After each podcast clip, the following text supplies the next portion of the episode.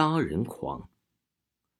蓝月的单位离家不远，只要穿过一条狭窄的大街就到了。这条街呀，叫做幸福街。蓝月从小在这里长大，这条街经过了二十多年的风风雨雨，从来都没有变过。如果要说变化呀，就是那个蓝月上学起就在街上卖水果，刘大妈呀上个月病逝了。那个张嘴一笑就露出了一口黄牙卖蔬菜的马伯伯，随着儿子的发迹也跟着搬到了大城市。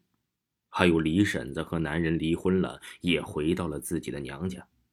其他的变化肯定也只有蓝月不知道。他只想知道啊，自己身边这些熟悉的人。今天，蓝月和往常一样，骑着他新买的红色电动车，穿过那狭窄的街道。然后和每个认识的街坊，还有那些经常买东西的小摊小贩们寒暄着。他发现了今天出现了一个新的面孔，那是个卖西瓜的年轻男人。这个留着长长的头发，完全不像是做买卖的打扮呢。而且从他眼里，蓝月读到的是满满的暴力。这个人也不吆喝，那些看他西瓜的人呢，他也不像是其他买家那样的热情招呼。一副爱买不买的样子。这个晚上，蓝月做了一个梦，梦里呀，一个男人在他熟悉的这条窄街上啊，那是大开杀戒。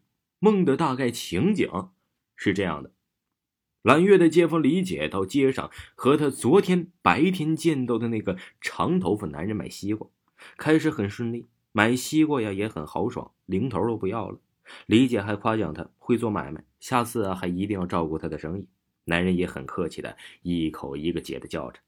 可后来呀，事情变得是越来越糟糕起来了。因为李姐把西瓜拿回家以后啊，一看是生的，就拿出来要求换一颗。蓝月很了解李姐的为人，不是不讲理的人。甚至啊，如果那个卖西瓜的人离他较远，他也就把这个瓜扔了，自认倒霉了。就是因为一出门就到了，他也就不嫌麻烦。把瓜给提溜出来，要求啊买瓜给换个好的。这卖瓜的人呢也蛮客气的给换了。按道理说呀，事情皆大欢喜。可就是因为李姐的一句听起来是表扬的话，让圆满的事情是急转直下。年轻人这么好，肯定家里的大人也都是好人了。你这个该死的女人，你说什么？男人忽然变得激动起来。李姐呀，好话说的反被骂，也没好气的说道：“我说什么了？”你这个年轻人呢，真是好歹不分。其他人见状也都向着李姐说话，有的人呢甚至说卖瓜的没有教养。卖瓜的被彻底激怒了，他拿起西瓜刀就把李姐给捅翻了。被捅了好几刀的李姐浑身是血的倒在了血泊里，身体呀也在不断的抽搐。大家见状都吓坏了，可是卖瓜的并不会因为他们停止害怕就停止了杀戮。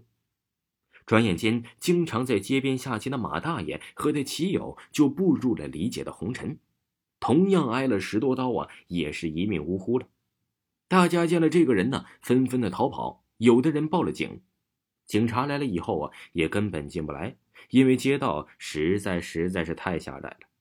街道狭窄的人又很多，大家惊慌失措的躲避杀人狂，你推我嚷，很快就发生了严重的踩人事故。这警察进来之后啊，地上已经躺满了死人和受伤的人。那个卖瓜的也被警察给制服了。此时啊，已经有至少十几个人被他杀了。警察审讯的时候问他为什么要杀人，他说呀，因为李姐说他随了父母，性格善良。警察说这不是好话吗？凶手就说呀，他从小学习不好，还被父亲毒打过无数次。因此啊，还住过很多次医院，而且呀，他的母亲不仅不管他，反而跟着父亲不止一次的打他。李姐说他随了他们，他当时就忍不住就杀了他。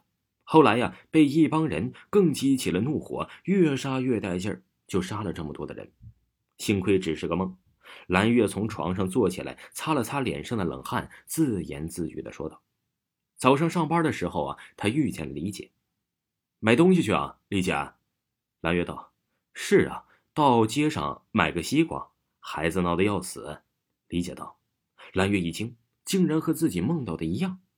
不安的蓝月顺道跟着李姐到了这西瓜摊上，正是这个梦里男人的西瓜摊男人给李姐挑了个大西瓜，李姐高兴的正要走，蓝月却道：“这瓜是生的。”李姐不信，不过那卖瓜的倒是很热情的给他划开了，果然是生的。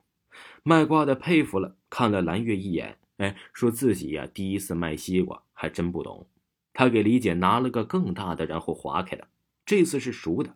蓝月知道李姐接下来要做什么了，他赶紧拉着李姐要走，可是还没忍住，李姐说：“真是个好小伙子，你父母啊也一定是个很好的人。”死女人，你说什么？